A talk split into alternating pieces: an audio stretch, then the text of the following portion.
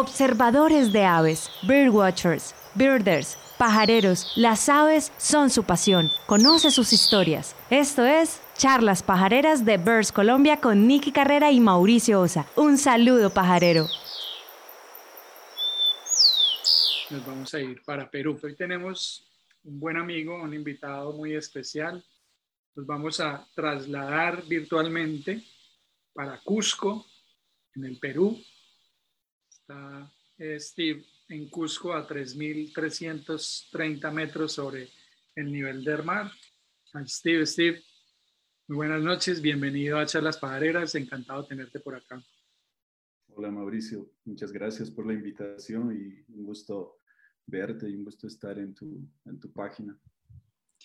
Vale, Steve, muchísimas gracias. Pues para nosotros, eh, hoy estamos igual que todas las noches, Carrera, arroba Niki Carrera Levi y arroba Maurosa, acompañándolos como todas estas jornadas que hemos tenido. Bueno, Steve, generalmente la invitación que hemos hecho para arrancar charlas pajareras es devolvernos en la historia, devolver el cassette, devolver la película y que nos remontemos unos años atrás para conocer, bueno, quién es, quién es Steve Sánchez, dónde nació, contarnos un poquito de tu infancia y ahí arrancamos esta película. Bienvenido. Bien, gracias. Bueno, mira, yo he pasado casi, bueno, en mi vida entera entre la zona andina de Cusco, Apurímac, y también he estado una época de mi vida en la selva de, Cusco. Entonces, mm, mayor, eh, gran parte de mi vida la he pasado en el campo, no solamente por eh, porque, bueno, tenía la posibilidad, porque mi padre siempre ha vivido en el campo, entonces eh, había, digamos, esa, esa alternativa de pasar las vacaciones siempre en, en el campo, en, total, digamos, eh, ausencia de todas las cosas modernas, ¿no? Que bueno, que modernas para ese entonces, claro. claro. Y, y bueno, he, pasado parte de mi vida prácticamente entre Cusco, Apurímac y bueno, luego profesionalmente pues he estado eh, por todo el Perú y por varios países también de, Sudamérica y también en Europa.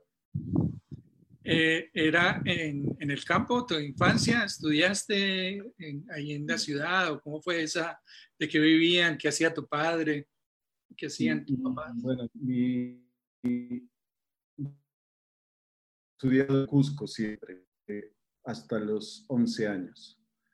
Eh, mi padre era profesor de biología, de ahí fui un poco ah, dirigido por los, por los, libros de biología, ¿no? Entonces, pero eh, mi padre tenía unas, o tiene hasta ahora unas tierras en, en Apurímac, entonces yo pasaba cada año tres meses enteros ahí y y bueno, había esa posibilidad de, disfrutar de la naturaleza de, pequeño. Luego ya yo, cuando era adolescente, pues estudié en un pueblo, porque mi madre se fue a trabajar a un pueblo pequeño de, pocos habitantes realmente, entonces ahí terminé de estudiar y luego ya volví a la ciudad para, volver a la universidad. Así que ha sido, mi vida ha sido eh, de joven, de niño y joven, digamos, entre rural y, citadina. Ok. Y en, esas, en esas fincas, Apurima, me dice que se llamaba la región. Apurímac es un departamento vecino de Cusco que está ubicado al, al sur eh, del Perú y, linda con, con, el departamento de Cusco. Ok. ¿Eso es ya bien abajo, casi cerca de la frontera con Chile ya? ¿o? No tanto, no tanto. sí, eh, es eh, más cerca del centro que de la frontera con Chile. Ok, y digamos para que nos des una idea, para entender un poquito el paisaje que tú tenías en esa época, si tú dijeras en Colombia es algo parecido a, ¿podrías compararlo con algo? Mira, yo he estado en muchos sitios de, de Colombia, no en todos los que quisiera, pero he estado en varios lugares. Eh, yo encuentro algunos parecidos con Colombia más en Cusco que en Apurímac. Apurímac, si bien también tiene una parte selvática, es una parte que yo, yo no la he conocido porque cuando eh, esa parte de Apurímac, digamos, eh, yo he vivido más en valles interandinos. en Cusco sí, hay, hay, paisajes que se parecen a, a Colombia porque tenemos eh, bosques de nubes y también selva amazónica en el departamento de Cusco. Tiene montañas de seis mil y tantos metros y también selva amazónica. Ok, ok. Bueno, ¿estudias entonces ahí la universidad? ¿Estudias en la universidad también? Bueno, es que esa es una historia, eh, ahora la tomo como una historia, una anécdota divertida de mi vida. Yo al terminar el, el colegio, pues yo tenía una beca para la universidad y no se me ocurrió mejor cosa que gastarla estudiando odontología. Ah, ¿En serio? Entonces tuve tres años estudiando odontología a los tres años me di cuenta que no quería yo, digamos, eh, continuar y lo dejé. Estuve un año tal vez sin tener, eh, tenía idea de qué, querer hacer, pero luego pues logré cambiar, digamos, el, el rubro al turismo. Bueno, terminé estudiando turismo. Ah, y te pasaste a estudiar turismo. Cambio extremo. Sí, sí, porque necesitaba, porque eso también fue una aventura. En realidad yo quería estudiar antropología. Ok.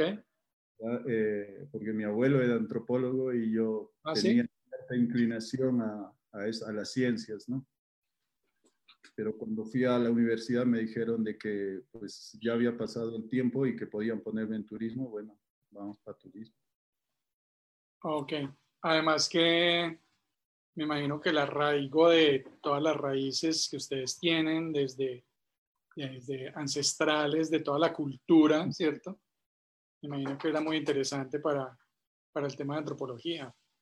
Bueno, era interesante para mí porque al yo haber hecho una carrera por un tiempo de lo que se llama ciencias de la salud, pues no encontraba ahí un, motivo por el cual continuar estudiando y mucho menos un motivo para que sea eh, parte importante de mi vida, porque dedicar la vida, las horas, meses y años a una carrera que realmente a uno no le motiva y no le llena como, como persona, pues eh, es complicado y felizmente tuve la eh, madurez, yo creo, supongo, en ese momento de, de tomar una decisión fundamental ¿no? en la vida. Claro, claro. Y obviamente el turismo también atractivo en la medida en que, pues, bueno, eh, la, universidad era donde era en Cusco también. Bueno, sí, yo estudié para guía oficial de turismo aquí en Cusco, porque esa es, es la, la hay, hay, dos formas en, en, Cusco para estudiar, que es la licenciatura, eh, para, digamos, poder dedicarse a diferentes cosas del turismo, que puede ser hotelería, administración y eh, turística y todo eso, y hay luego una otra línea que es especializada solo en guía de turismo.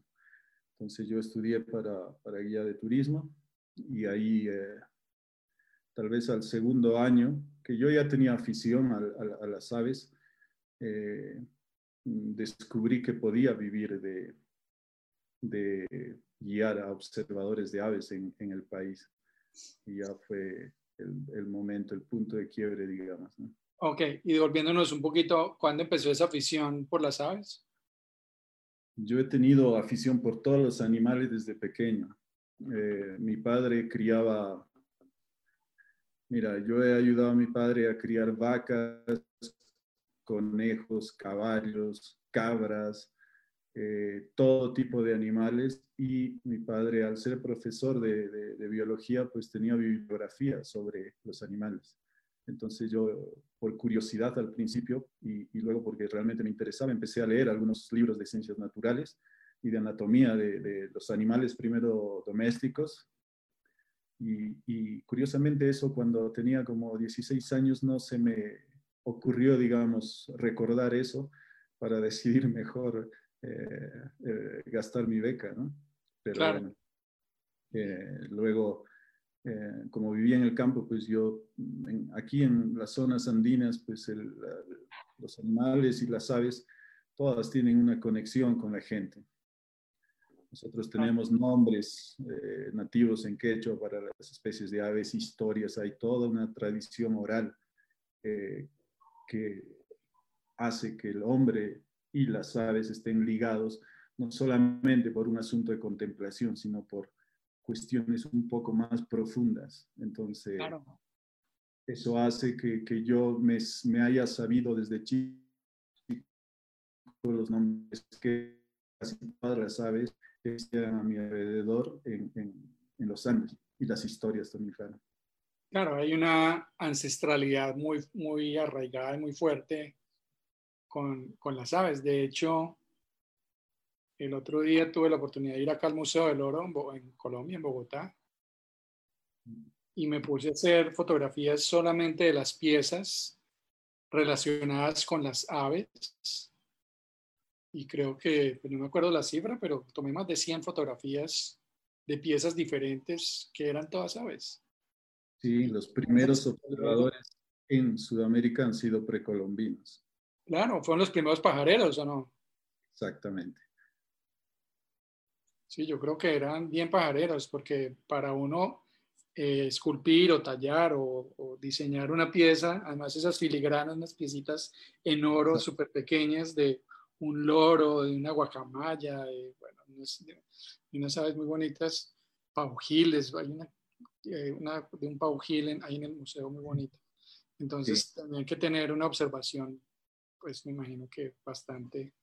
Observación y contemplación sobre todo. Y contemplación, claro.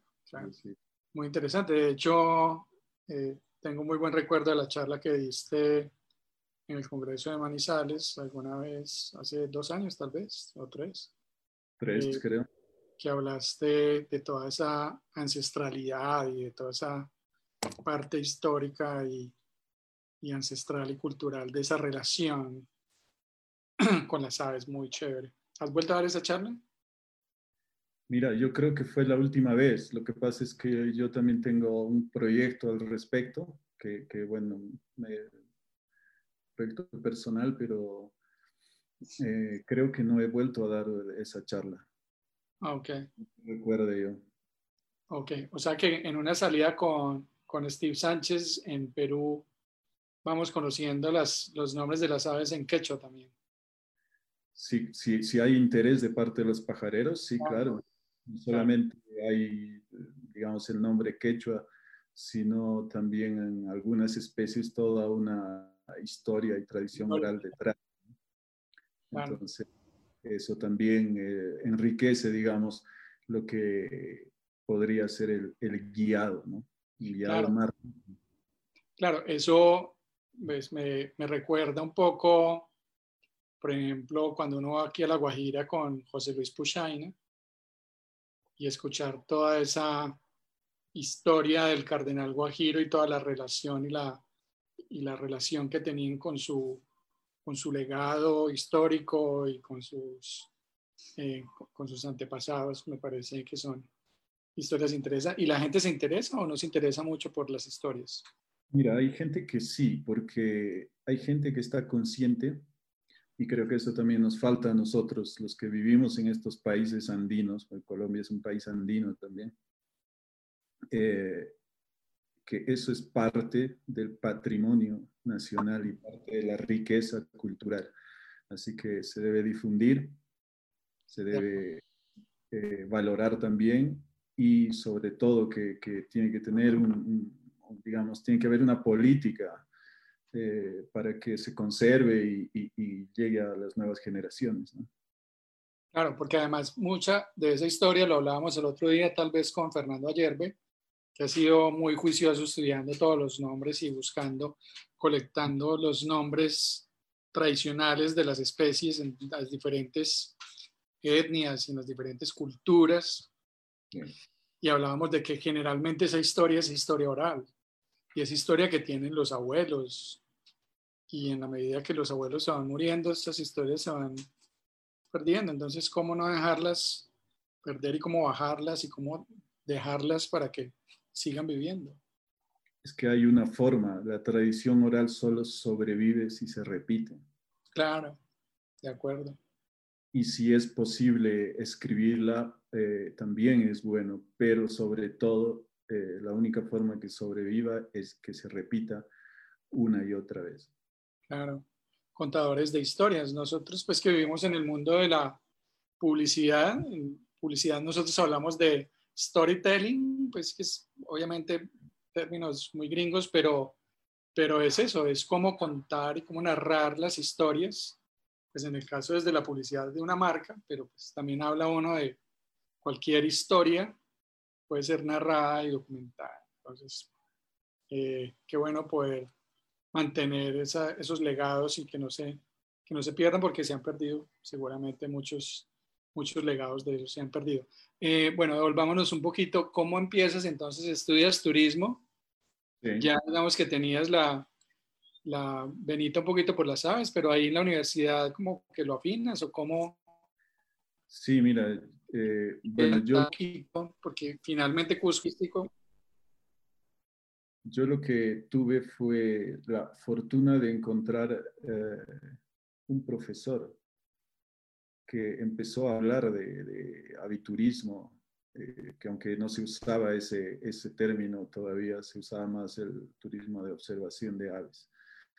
Entonces, mm, para mí fue como que se encendiera una luz de pronto, ¿no? y, y yo creo que no tuve casi ninguna duda de que yo me quería dedicar a eso porque era una cosa que me interesaba y también creo que yo al tener cierta edad ya, ya era un poco eh, más adulto, pues sabía con mayor precisión lo que quería. No, no tenía los 16 años que, fue, que tuve cuando fui por primera vez a, a estudiar. Entonces me, me puse eso en, en, en, como tarea, digamos, ¿no? Y cuando empecé, pues yo a estudiar solo y a pajarear solo, pues la afición en, Perú era bastante eh, escasa, ¿no? O sea, no había mucha gente que podía observar aves con uno. Ahora pones un aviso y salen 20 para ir a pajarear. Esas veces uno tenía que pajarear solo por lo general. Ahí estamos hablando de qué año, más o menos. Como yo empecé a estudiarme las aves y así a conciencia, yo creo que por el 2000, yo creo. 2000, ok. O sea, en ese momento apenas estaba empezando un poco el tema del, de la observación de aves en Perú. No, aquí ya había, o sea, aquí ya se hacían tours, tours de observación de aves mucho más antes todavía, porque han habido eh, empresas, digamos, pioneras que, que hacían, pero o sea, el común de, las personas o, los guías, eh, no, no, había una, una, afición, digamos, que se notara. Eh, era bastante desconocido el, el, tema, excepto por un grupo de personas bastante reducido y pequeño. Entonces, pues... Um, había que, arreglárselas casi solo, digamos, ¿no? Y más si uno era estudiante y no tenía ninguna, eh, digamos, ambición clara con esto, ¿no? Claro. Simplemente aprender y, ser un aficionado más, ¿no? Claro. Y digamos que en ese transcurso empiezas a pajarear y nos cuentas que empiezas a pajarear solo, inclusive. Ya te lo pones como meta. ¿Cuándo empiezas ya pues como a definir, o, ¿eso fue en la universidad o después que empiezas mm, a dedicarte exclusivamente o cómo es esa transición ahí? Yo estaba estudiando para guía oficial. Cuando pasó eso, yo ya tenía nociones de, de, anatomía y todo eso de animales por, por me había leído los libros de mi padre. Entonces, incluso tenía nociones de veterinaria y todo al, al, tener que ayudar a, a criar eh, animales, ¿no? Y, y eso fue, yo empecé aceleradamente, como quien dice, o sea, no empecé a ritmo suave. Una vez que cayó en mis manos un libro de aves, pues simplemente leía de manera eh, voraz, una cosa que, que me caracteriza un poco personalidad es que puedo ser obsesivo con algunas cosas. Entonces, eh, al empezar fui obsesivo con eso también. Entonces, aprendí, creo, de manera muy rápida por, por las horas que pasaba estudiando. Claro, claro. ¿Y cuándo, cuando empiezan a llegar los tours o, cuando, o cómo empiezas a conectarte ya con, con, con el tema turístico? bueno, eso ya después de, bueno, o sea, yo antes de terminar los estudios ya tenía algunas eh, ideas al respecto, sobre todo sobre ecoturismo y toda la naturaleza. Eh, cuando era estudiante para un diario turístico en, Cusco, entonces escribía un artículo cada mes y tenía que, que estudiarme, ¿no? O sea, escribía sobre Colpo de Guacamayos, por ejemplo. ¿no? Y, me documentaba y leía y todo eso, y eso me iba introduciendo más en el asunto. Y cuando terminé de estudiar, pues ya empecé a trabajar en lo que era eh, guiar. Guié realmente muy pocas veces para, para otras empresas. Eh, el poco dinero que, que, tuve las primeras veces me lo gasté eh, creando mi empresa entonces, la, primera empresa que tuve de turismo, que ahora ya, digamos que ya la, hice otra empresa, digamos, con mayor proyección, porque se, tenía ahí, digamos, ciertos límites que no me permitían eh, proyectar mi trabajo a, otros países, por ejemplo, así que, que cambié, de, tengo ahora otra empresa. ¿Cómo se llamaba esa, esa primera empresa? ¿Cómo se llamaba? Mi primera empresa se llamaba Illapa Perú. Entonces ya con el nombre de Perú ya se reducía. Claro, claro. Solamente a Perú. Entonces yo hace unos años ya cambié el, el, nombre. Entonces en realidad casi inmediatamente creé esa primera empresa y luego pues eh, empecé a recibir clientes, digamos, por mi lado, y es así que a estas alturas he llegado casi sin guiar para otras empresas, para muy pocas empresas, y ahora lo hago a veces, pero en convenio de empresa a empresa, ¿no? Cuando tengo algunos tours, eh, digamos, concertados con empresas internacionales, claro. Claro, claro. Eh, y, o sea, que te dedicaste de entrada a hacer tus propios tours y tú, y empezaste solo en el Perú, en esa primera fase. Sí, en la primera fase sí, en Perú básicamente. Y luego, bueno, ya tuve el... Lo que pasa es que Perú, al ser un país muy grande, recorrer todas las rutas de observación de aves aquí toma unos años, sobre todo recorrer bien. Y, y, bueno, una vez que ya pude manejar, digamos, todas las rutas de, del país, pues ya empecé a ver, por ver eh, Colombia o por ver Bolivia, etcétera. ¿Cuál fue tu primera salida afuera a pajarear? Ah, yo creo que fuera del país, yo creo que fue en Bolivia. ¿Bolivia? Creo que en Bolivia, sí. Cuando todavía no existía la guía de aves de Bolivia. Ah, no. Claro, Tenía, yo llevé el, libro de aves de aquí, de Perú, y un libro de los Altos Andes, que también se manejaba en, ese momento. Y había otro que, que, ahora no, mm, no sé dónde lo tengo, creo que, que, lo perdí, pero había uno del sur de Sudamérica. Ok. Entonces leí un poco de eso para, para ir a, a, a Bolivia a pajarear la zona alta de Esa fue mi primera salida, digamos, para pajarear fuera del país. Ok, y en el Perú han existido buenos libros de, de buenas guías, ¿cierto? Bueno, la, la, que se usa ahora, yo la considero buena. La Birds of Perú, eh, de ahora el, el, libro que salió, yo no sé si hace unos 15 años más o menos, porque yo usaba antes otro libro de aves de Perú que incluso tenía ilustraciones en blanco y negro. Ah, sí.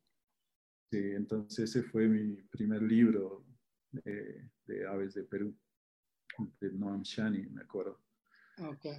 Y, tener este libro fue como una... Eh, o sea, yo no podía dar crédito a la calidad de, dibujos y todo, y de texto, y de mapas, y las facilidades fueron grandes, digamos, con este nuevo libro. El otro no tenía ni siquiera mapas, entonces complicaba más, había que ir a estudiar la, eh, digamos, la parte teórica ¿no? de, las especies. Ah, ok. Eh, bueno, cuando empieza entonces a transcurrir el tiempo con tu empresa, eh, es por algunos clientes que empiezan a pedirte que, los, que te lleven, que, los lleves también a tours afuera o, o, tu proyección empezó a, a, buscar opciones de cómo ir a, a guiar a otros países también? Mira, yo primero hacía tours culturales Okay. Entonces, pero eh, yo, yo iba preparando ya mis, mis viajes de observación de aves. Entonces, cuando me llegó el primer cliente preguntando por un viaje de observación de aves, primero fue una sorpresa y luego como me, me tomó el viaje creo que siete meses antes, entonces eh, tenía tiempo para si venía estudiando con entusiasmo, pues hacerlo con más entusiasmo aún, ¿no? Claro. Eh, para poder eh, llevarlo correctamente, ¿no? Y eso, bueno, ya han pasado muchos años de eso, no sé, 16 tal vez, o 17 años, no, no recuerdo bien. Y bueno, desde ahí pues no, no he parado prácticamente y llevo los últimos años eh, guiando solamente observadores de aves y fotógrafos de naturaleza. Ok, y cuando, ahorita que hablas de fotógrafos, ¿cuándo empieza, cuando empiezas a incursionar en el tema de fotografía? Mira, la primera vez que hice una foto, me acuerdo, fue a un, a un Falco Sparverius, sí. un, un American Kestrel, eh, con mi telescopio y una cámara Nikon con 5X eh, haciendo una especie de digiscopy. Eh, una foto que no se mostraría de ninguna manera a estas alturas, claro. Pero esa vez fue la primera vez que hice una foto, digamos, a, una especie, ¿no? en este caso a un ave. Y luego tuve interés y Pasado unos meses me compré una bridge, me acuerdo, una Lumix. 15X de zoom. 15X. 15X de zoom y esa fue mi primera cámara de, fotografía y ahí es donde inicio mi, mi, digamos, ese lazo con el hecho de retratar aves. Eh, y poco a poco, bueno, fui avanzando en eso hasta ahora considerarme, porque me considero fotógrafo profesional, porque vivo de la fotografía, aparte del guiado de, de, aves. Eh, pues entonces ha pasado también muchos años desde ahí, desde, desde mi primera Lumix con 15 Pero cuando, cuando compraste esa Lumix, ¿la compraste como un artículo, como accesorio para pajarear o ya estabas decidido, hombre, la fotografía es eh, como también un escenario que me gusta y... Era, era, tenía intenciones de hacer buenas fotografías, según yo, con una Lumix 15X. Eh, tenía esas intenciones. Eh, hice, lógicamente, mis primeras fotos que me parecieron buenas. Claro. uno hace siempre, tiene esa debilidad, digamos, ¿no? Con poca perspectiva que cuando haces unas fotos casi siempre te parecen buenas hasta que, que, te das cuenta que la realidad no es así. ¿no? Es más cariño que otra cosa. claro, es el ojo del, del corazón el que habla ahí. Exacto. ok. Y ahí empiezas a, después de la Lumix, empiezas a, ¿te compraste cuál? Una Olympus 520, me acuerdo, pero ya era una reflex. Ok, ok. Una empieza, a cambiar el panorama.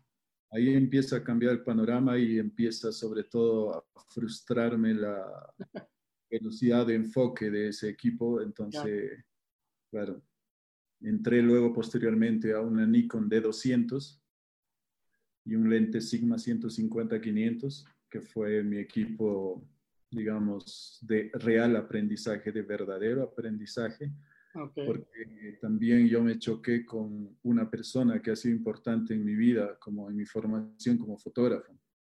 Yo tuve, eh, que ahora es, un entrañable amigo, eh, su nombre es Salvador Solé, es un, amigo español de, que vive en Barcelona.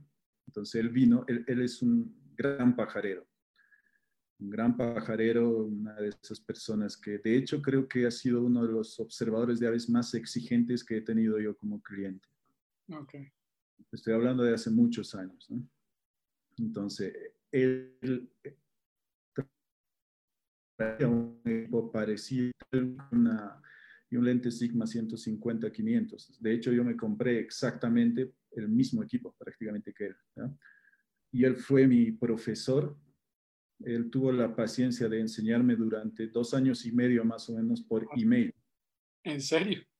Sí, por email. Entonces yo a veces cuando él hablo, él siempre me comenta, tú debes ser la única persona que ha aprendido fotografía por email. Por correo electrónico, sí, increíble. Claro, no manejábamos otra forma. Es más, él hasta ahora no maneja ni, ni, ni Facebook, ni ni ninguna red social, ni, nada. Entonces, la única forma que, que, ahora yo sigo comunicándome de cuando en cuando con él es por email. Ok, tremendo. Sí, entonces él fue quien me enseñó realmente eh, lo que es hacer bien fotografías de, de, aves, porque era, es un buen fotógrafo. Ok y no, no tiene el trabajo puesto en ninguna parte como para, para verlo. No, no, no. Es, eh, es una persona que, que, que, no entra en ese ambiente, digamos. Ok, ok. Las, se las queda para él. Bueno.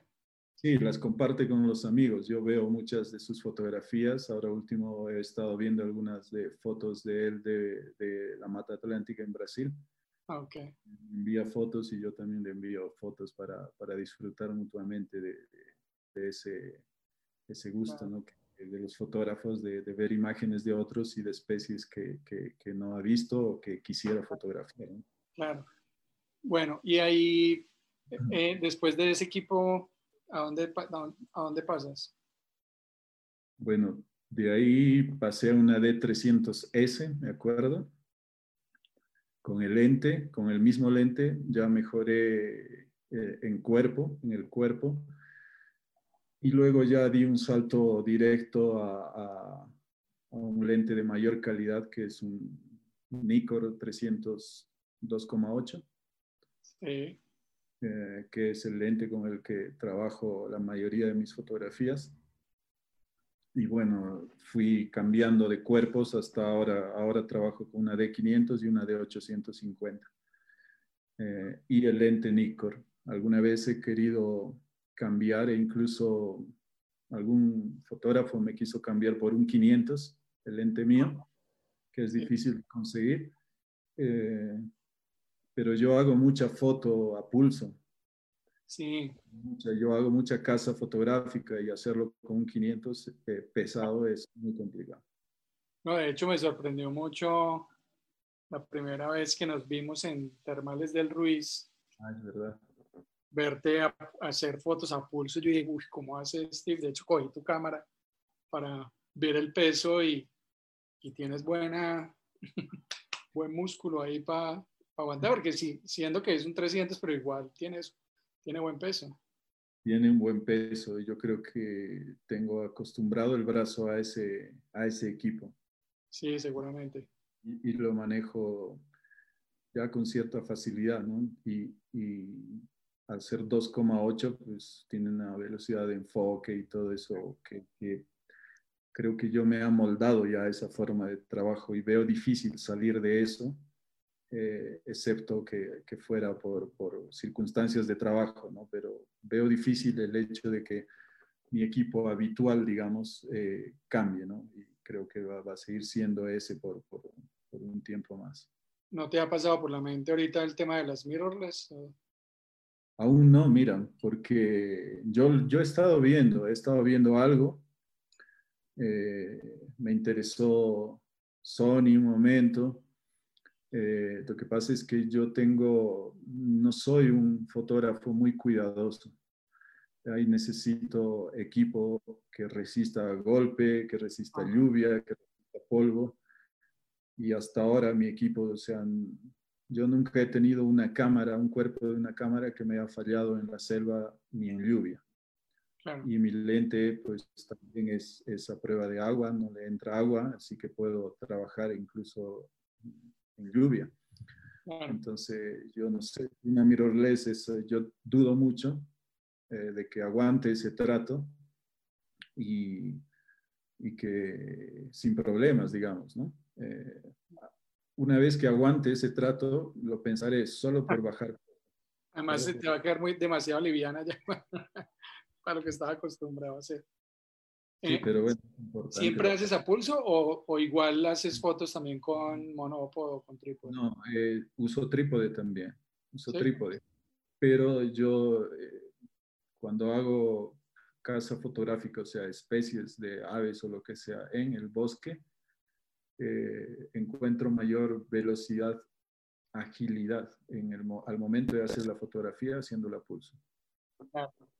Ahora, si la especie tiene carácter, pues puedo hacerlo con un trípode, claro. Claro. Sí, mientras no me cuadra el trípode, ya el pájaro se ha ido de rato. Ya has perdido muchas oportunidades. Sí, nos pasa bastante. Bueno, eh, tu primer viaje a Colombia, ¿cuándo fue? Eh, exactamente no recuerdo, pero yo creo que fue un viaje antes que, que, tú y yo nos viéramos en Termales de Ruiz. ¿Ah, sí? Yo creo que sí, uno o dos tal vez, no recuerdo exactamente yo eh, eh, con, con, quiénes iba, yo no sé si iba con clientes o no lo sé. En Termales sí ibas con un cliente, con un gringo tal vez. Ah, pues entonces había hecho yo un par de veces antes, había ido seguramente dos o tres veces a Colombia. Eh, no recuerdo exactamente, pero mi primer viaje yo lo compartí con Johan Flores. Eh, eh, gran parte del viaje. Y luego se unió Cristian Daza. Okay. mi primer viaje, digamos, a Colombia para conocer rutas, para conocer los lugares, los servicios, eh, los alojamientos, la comida, o sea, todo lo que es importante para llevar clientes, ¿no? Esa fue lo que llamamos un scouting, ¿no? Ok. ¿Y ya en tu agenda tienes fijo cada año Colombia en tu agenda? A Colombia voy yo creo que unas cuatro veces más o menos. Ha habido un año que he ido creo que seis veces. Ah, sí, tremendo. O, seis veces creo. Sí, con, con, con fotógrafos mayormente y también con algún observador también, también. Sí. Ok. Eh, ¿Cómo se llama ahorita tu empresa, Steve? Eh, Mira, mi empresa ahora mismo es Contour Nature. Eh, tiene dos líneas, que es el Contour Nature de, de viajes, digamos, eh, que incluso hay viajes culturales, pero viajes más generales de naturaleza, que, es una, una, línea que la lleva mi socio. Y luego el Contour Birding, que es la línea de observación de aves y naturaleza que la llevo yo. Ok. Ok. Y de fotografía, claro. Ok. Aparte tengo una marca mía como fotógrafo, sí. Ok, cuéntanos un poco de, del Perú. O sea, eh, entendemos que el Perú, pues lo que hablamos ahorita, lleva ya unos buenos años trabajando en aviturismo, cómo es el apoyo del gobierno, cómo es la comunidad pajarera. Bueno, cuéntanos un poco. Mira, el, el en Perú el, el, turismo como, digamos, la observación de aves como un producto turístico ya lleva bastantes años.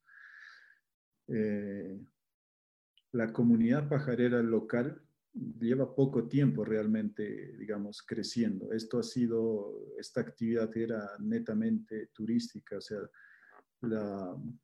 se reducía al mundo de las empresas y algunos guías, digamos, Ahora sí hay una comunidad más activa, con, mayor interés, que, que, aunque no tenga ningún, no, no, están dedicados al turismo, pues les gusta observar aves, les gusta hacer fotos y todo eso. Eso, eso ha ido creciendo.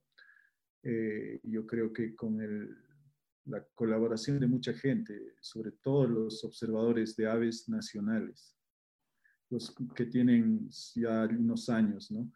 pero el, como producto ya, ya se lleva, yo creo que al menos un, par de décadas o un poco más, unos 25 años tal vez. Claro, mucho tiempo. ¿Y hay buen apoyo del, gobierno? El gobierno eh, creo que ha intentado hacer un trabajo de, mm, de hacer conocido el país como destino de observadores de aves. Se sorprende uno cuando a veces eh, viaja por otros países o lo que sea y algún turista eh, te pregunta cuando uno habla de la selva o lo que sea, piensan que Perú no tiene selva. ¿Verdad? Sí, porque el Perú se ha vendido mucho como un país, eh, pero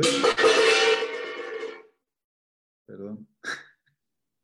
Pero esto yo creo que es porque al, ser, al hacer, eh, se cree que, que, los Andes pues no son parte de, de, lo que es la selva, ¿no? Y curiosamente la los Andes han originado todas las selvas que existen en Sudamérica. Creen que solo el Amazonas es la selva. Sí, sí, exacto. Entonces, eso... No fue la cámara la que cayó, ¿cierto? No. no.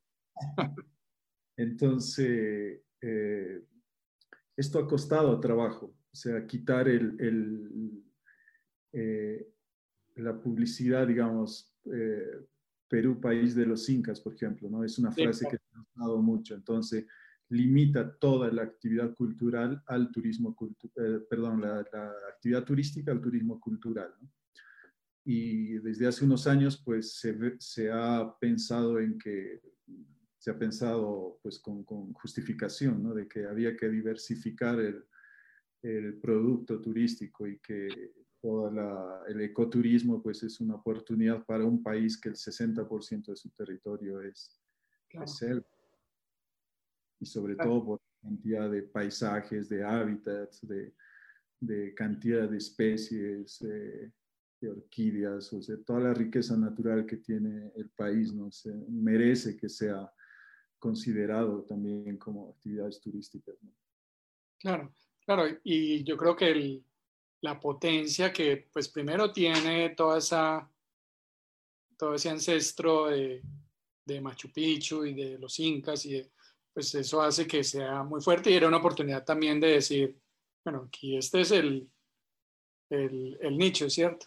Pero pues claro, se, se pierde el resto en, después para recuperar el terreno toca.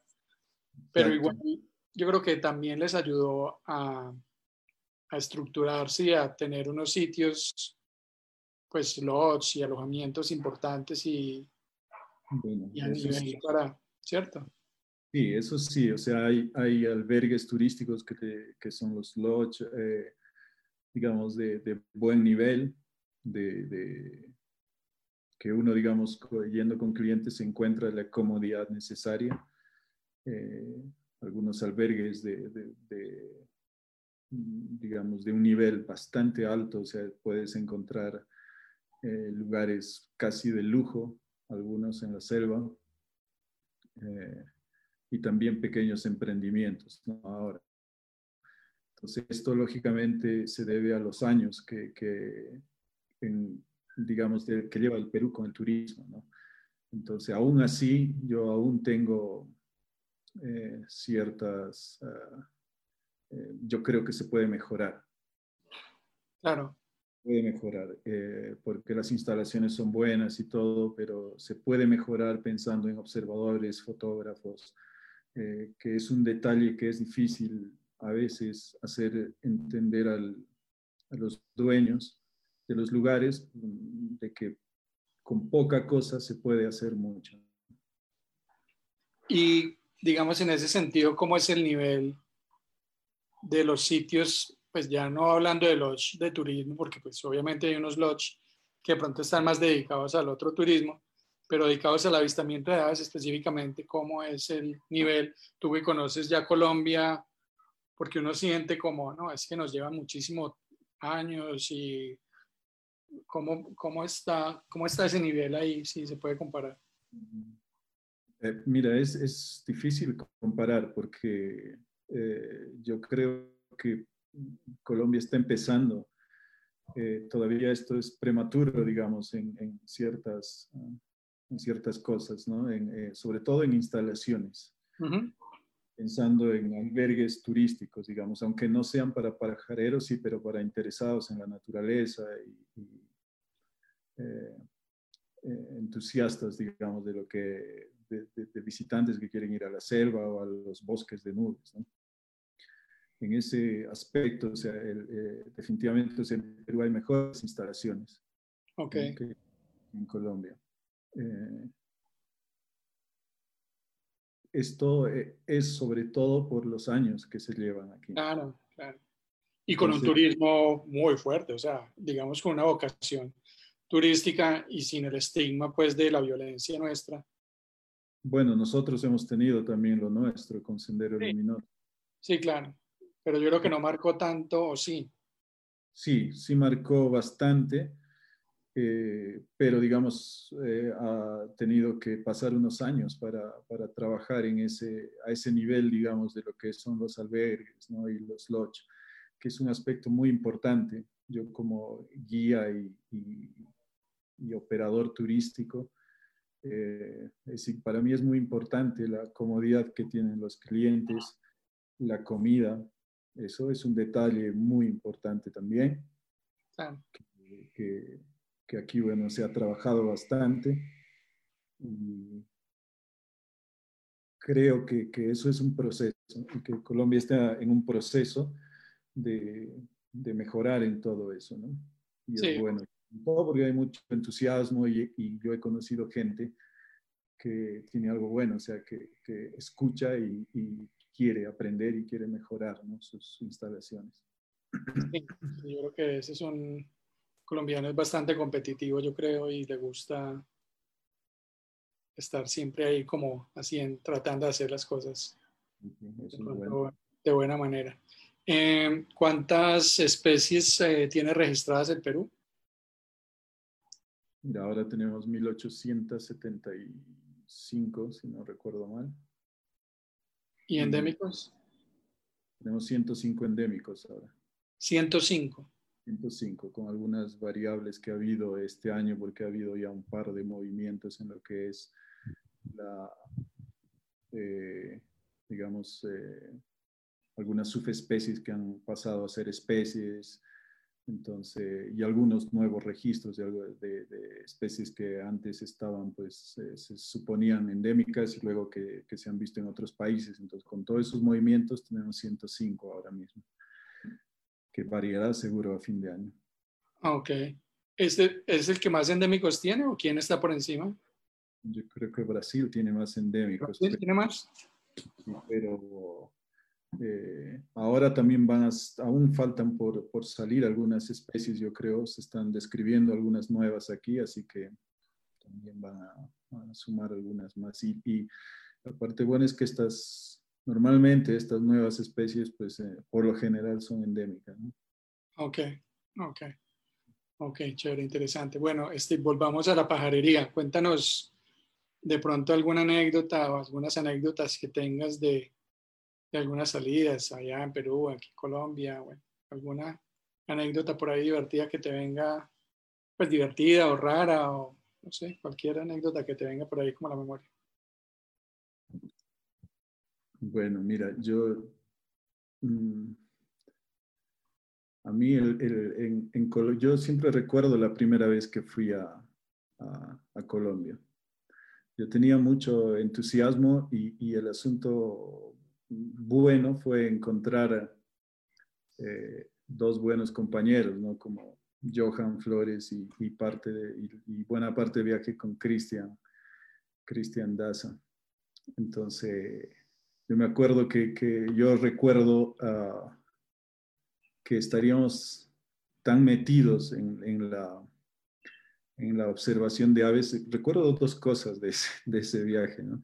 Recuerdo a, Cristian levantarse, despertar a medianoche eh, gritándole el nombre de una especie en sueños.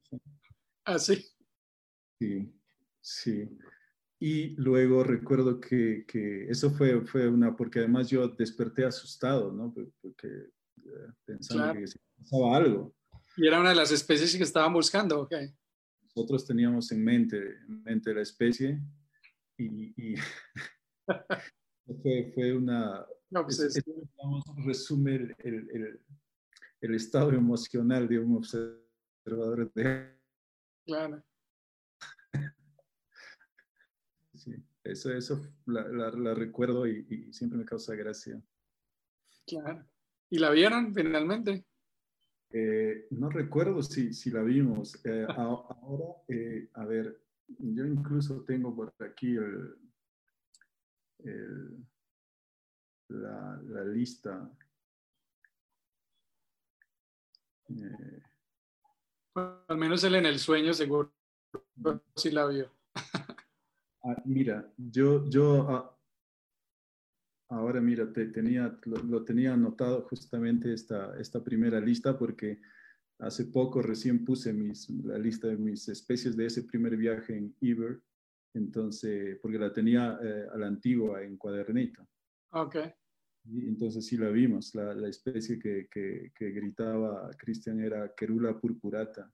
Ah, la querula. la, la, recuerdo. Esa es una buena anécdota de mi primer viaje a, a, Colombia. Ok, bueno. ¿Cuál ha sido como el cliente más extraño que has tenido o el que te ha pedido lo más raro?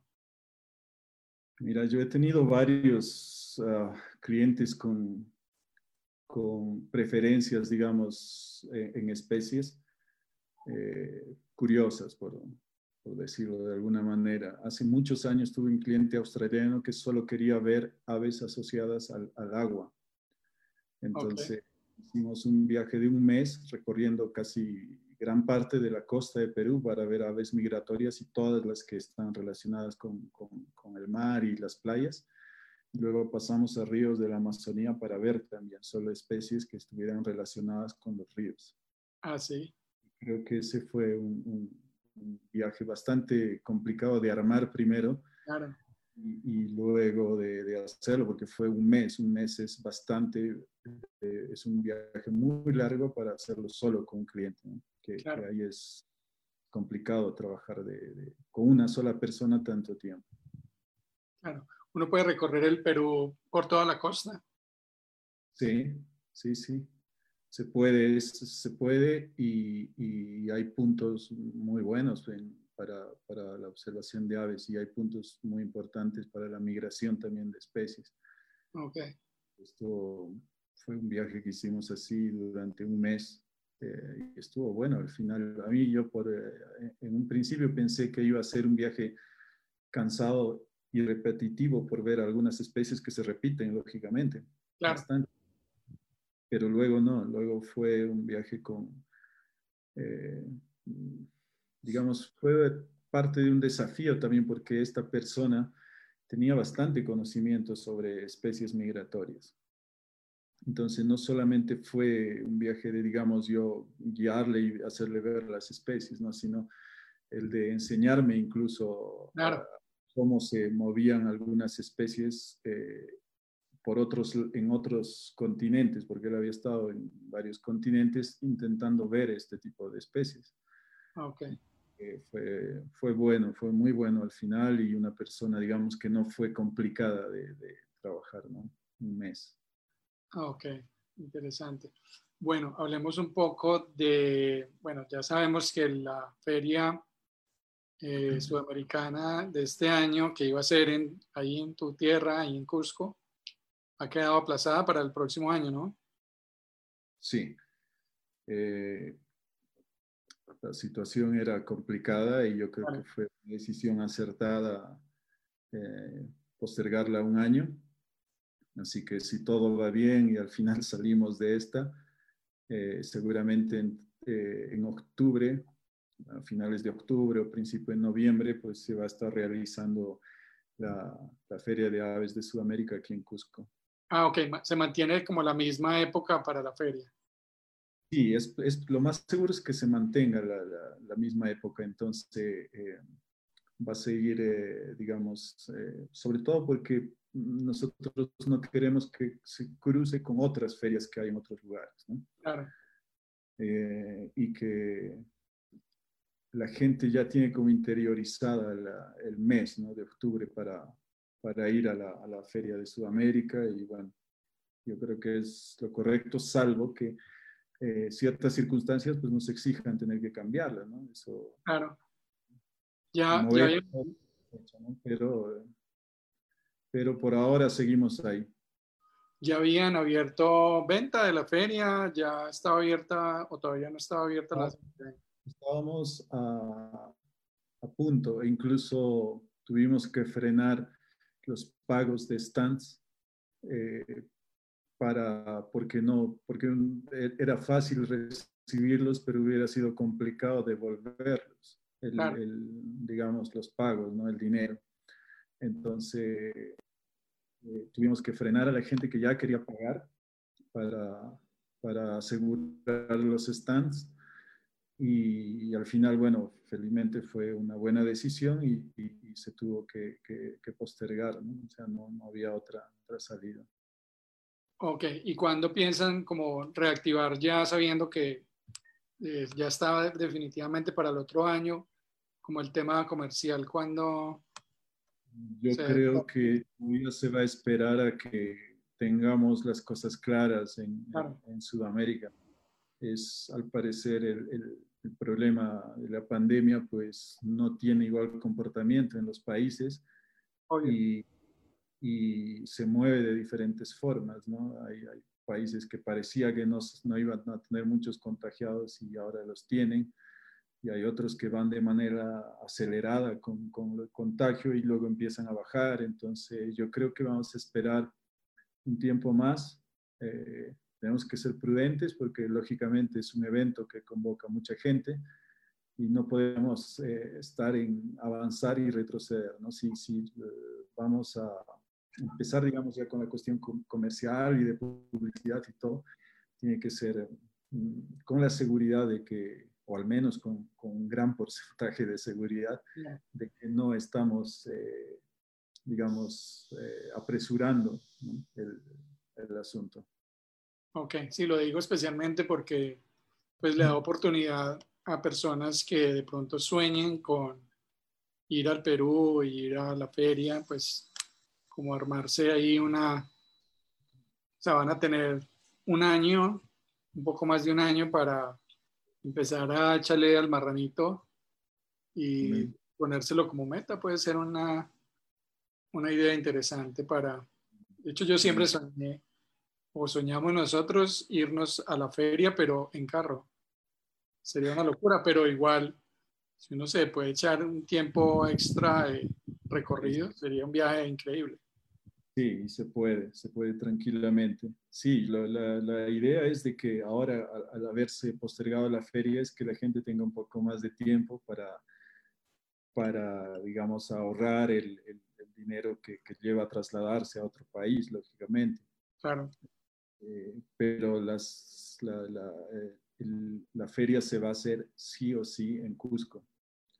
Eh, el siguiente año y si se, o, el, o, el, o, el, que viene, digamos, yo no sé, tenemos la fe que se va a hacer, la confianza que se va a hacer el siguiente año, que, que este año ya saldremos de esta y, y podamos hacerlo. Lógicamente, al, al, ser un evento con mucha gente, eh, trabajando y asistiendo, pues se tiene que hacer bien. No, queremos que tomar riesgos ahí, digamos. Sí, de acuerdo. Sí, sí. Sí eso tiene que tener todas las garantías, obviamente, para... Pero por ahora eh, la decisión y las ganas y, el, la convicción eh, sigue intacta. Así que nuestra mente está en que seguramente en octubre del 2021 pues la estaremos haciendo en Cusco. Y claro, todo el mundo está invitado ya desde ahora y son bienvenidos todos. Claro que sí, pues tú sabes que tienes acá en Virs Colombia un partner y aliado para eh, lo que necesites y, y obviamente como mantener a la gente en Colombia informada y antojada porque pues no deja de ser un destino muy atractivo y pues de alguna forma pues mucho más cercano para nosotros pues poder llegar hasta, hasta el Perú. Interesante. Entonces. La ciudad es atractiva en el aspecto de que claro. Eh, resume prácticamente la cultura de, Sudamérica entera. Entonces es un buen, un, buen lugar para que los sudamericanos vayan a la décima Feria de Aves de Sudamérica y luego que es un buen lugar para pajarear. En Cusco hay más de mil especies registradas, así que hay que pajarear por aquí. Hay buenos sitios para pajarear. ¿Alguna, vez, ¿Alguna, vez, me decías que Cusco era la, la, ciudad más antigua, la, ¿cómo era? La ciudad antigua, o sea, la, la ciudad poblada más antigua de América. La ciudad poblada más antigua de América, imagínate eso. Exacto, entonces, pues es el, el, creo que, que, el lugar de, mm, se podría decir, un buen lugar de encuentro para todos los sudamericanos. Sí, total, porque pues está, digamos, algo equidistante de, de norte a sur. Y, está en el centro, que es una buena... Claro. De cualquier lado no, no parece tan lejos, ¿no? O sea, tanto de Colombia y todo es un viaje de tres horas en, en, vuelo. Eh, y de Chile, Argentina o Brasil son otras tres horas. O sea, de cualquier lado estamos en el, en el, centro de Sudamérica, así que no hay justificación para no venir.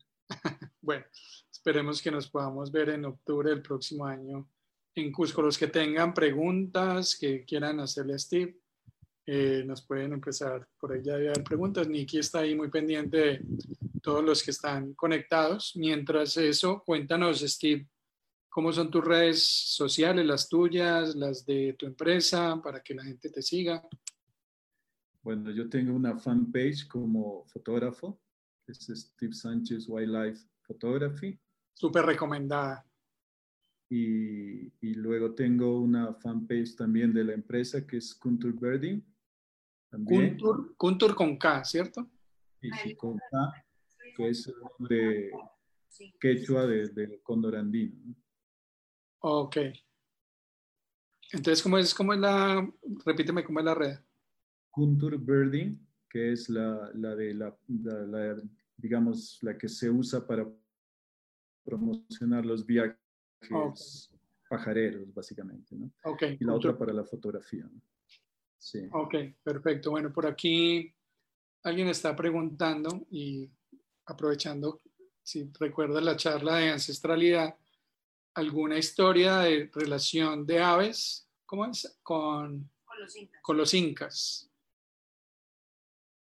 Bueno, eh, el, cóndor es una, no solamente con los incas, justo ahora hablando del cóndor andino, de hecho yo usé ese nombre por eso porque es una especie que está en muchos países de Sudamérica y que está en varios escudos de, los, de nuestros países. Curiosamente no está en el del Perú. Ah, ok. Pero eh, el, cóndor andino era considerado un semidios ¿no? en, para la cultura andina y lógicamente para los incas también. Hay muchas historias acerca de, del cóndor.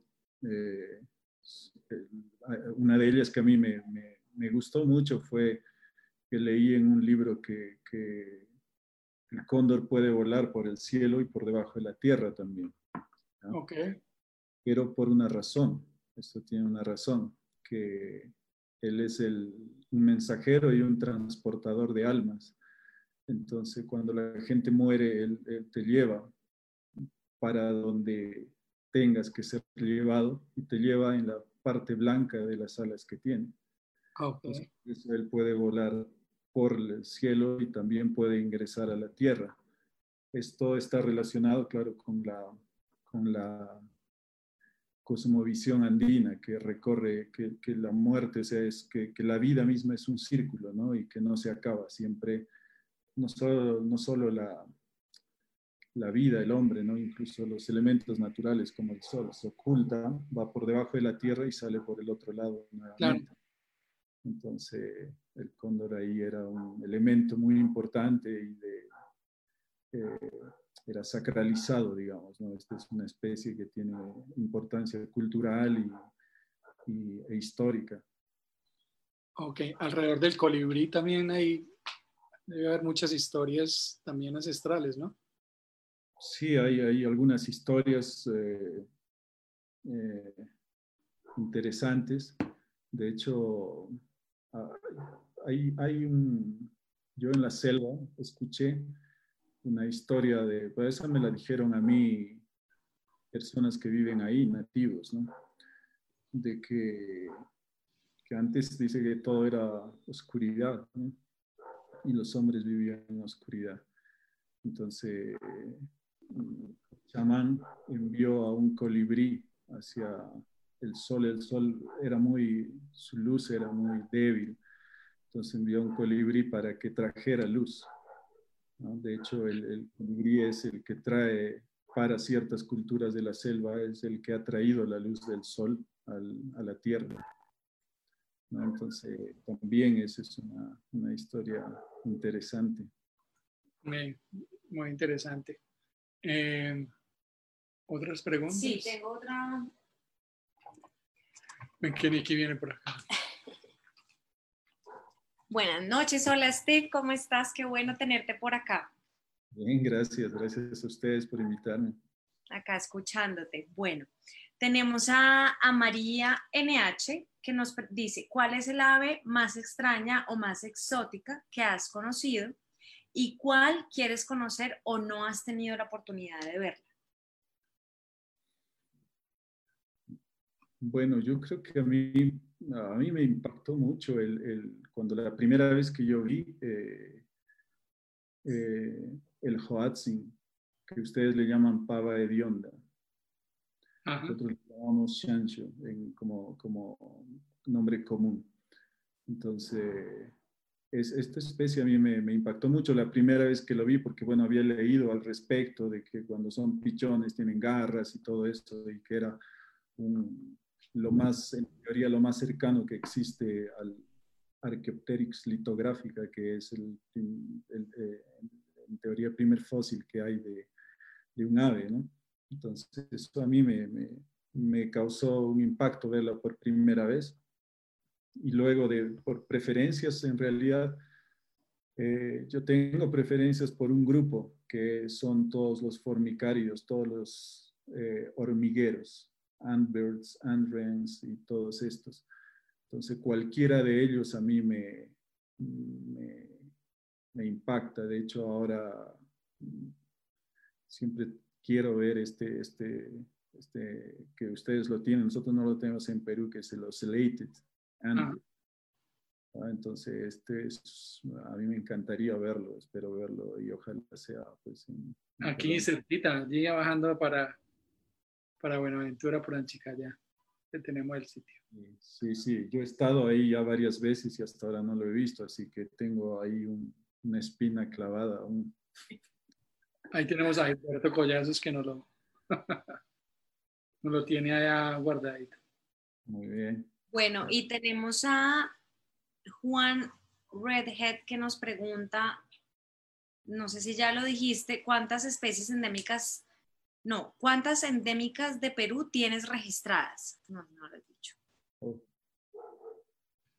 Mira, eso no, no, sabría decirlo. Yo tengo una lista de las aves y tengo aún listas en cuadernillos a la antigua que todavía ni he subido al, al, al, Es una tarea que a mí me, me, me cuesta hacer. Eh, eso y, exactamente no lo sé, exactamente no lo sé, ah, pero he, visto gran parte. Eh, yo no creo que haya visto todas, pero no, no, me faltan algunas, yo creo, me faltan algunas. Eh, sobre todo ahora que han salido nuevas, ¿no? han salido tapaculos nuevos y, hay que ir a, verlos todos, los, lo que, a ver, eh, Citalopus, los del género Citalopus. Entonces, no los he visto todas definitivamente, pero no, no sabría decirle con exactitud cuántas. Por acá un buen amigo tuyo, que además lo conocí en Tinamú cuando estabas con él, Sam Marsh, eh, dice, Perú sigue siendo nuestro destino favorito y, es, y en muy parte, en muy importante parte por Steve. Saludo a Sam, que es un buen, cliente tuyo y una persona muy querida. Y gracias porque nos ha apoyado también en la campaña en Colombia. Bueno, acá tenemos una pregunta de Vicky Bonifacio que nos pregunta, ¿cuál ha sido el ave que más te ha costado encontrar y por cuánto tiempo la buscaste?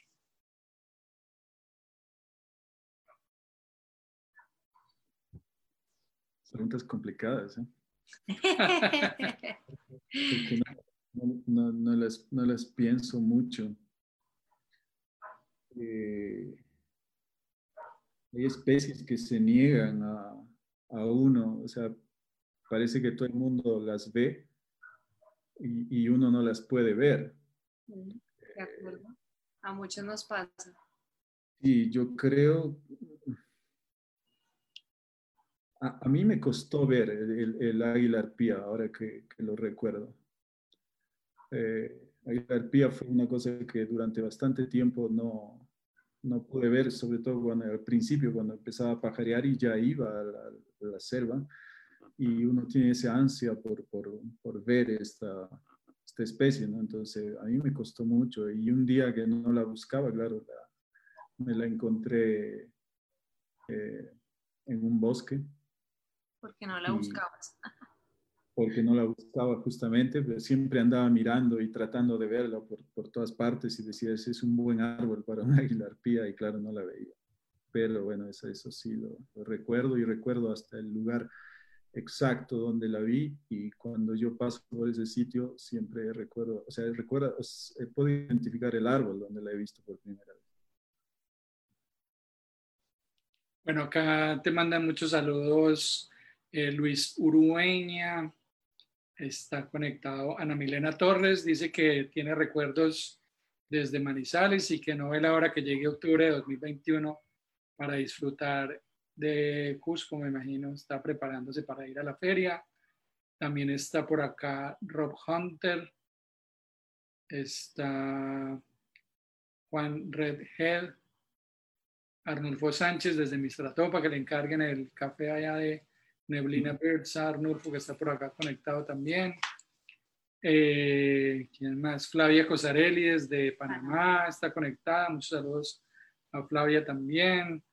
Esperanza Millán, Jardiel Gómez, eh, Juan Pablo Suárez, Angélica Marín, Cabrera. Dice Perú es mágico, los Andes con tantas aves. Jaime Andrés Suárez desde Pereira, Inesita, un saludo también para ti, ella está desde Canadá, un gran abrazo para Inesita también. Berta Tulia Valencia desde Florencia, Caquetá. Cintia Souto desde Argentina.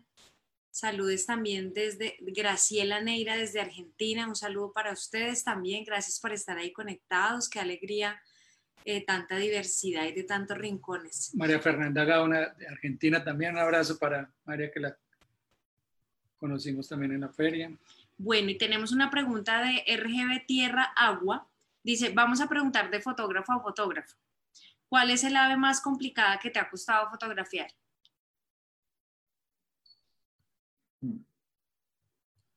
Bueno, yo creo que, no, no, pienso en una especie en concreto ahora mismo, pero cualquier especie que tenga colores negros y amarillos o negros y rojos y al mismo tiempo blanco, eh, es un problema serio.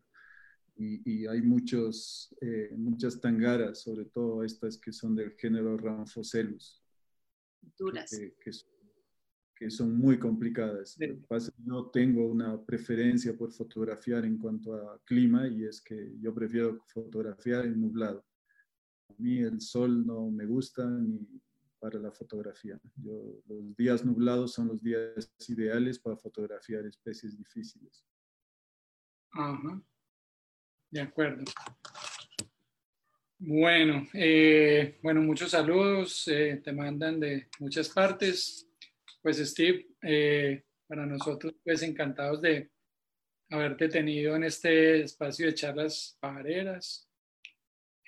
siempre concluimos las charlas con nuestros invitados pidiéndoles que le envíen a toda la gente un mensaje, un saludo, un mensaje pajarero. Entonces, pues Mándanos un mensaje desde, desde Cusco y mándanos toda tu... Desde Perú para el mundo.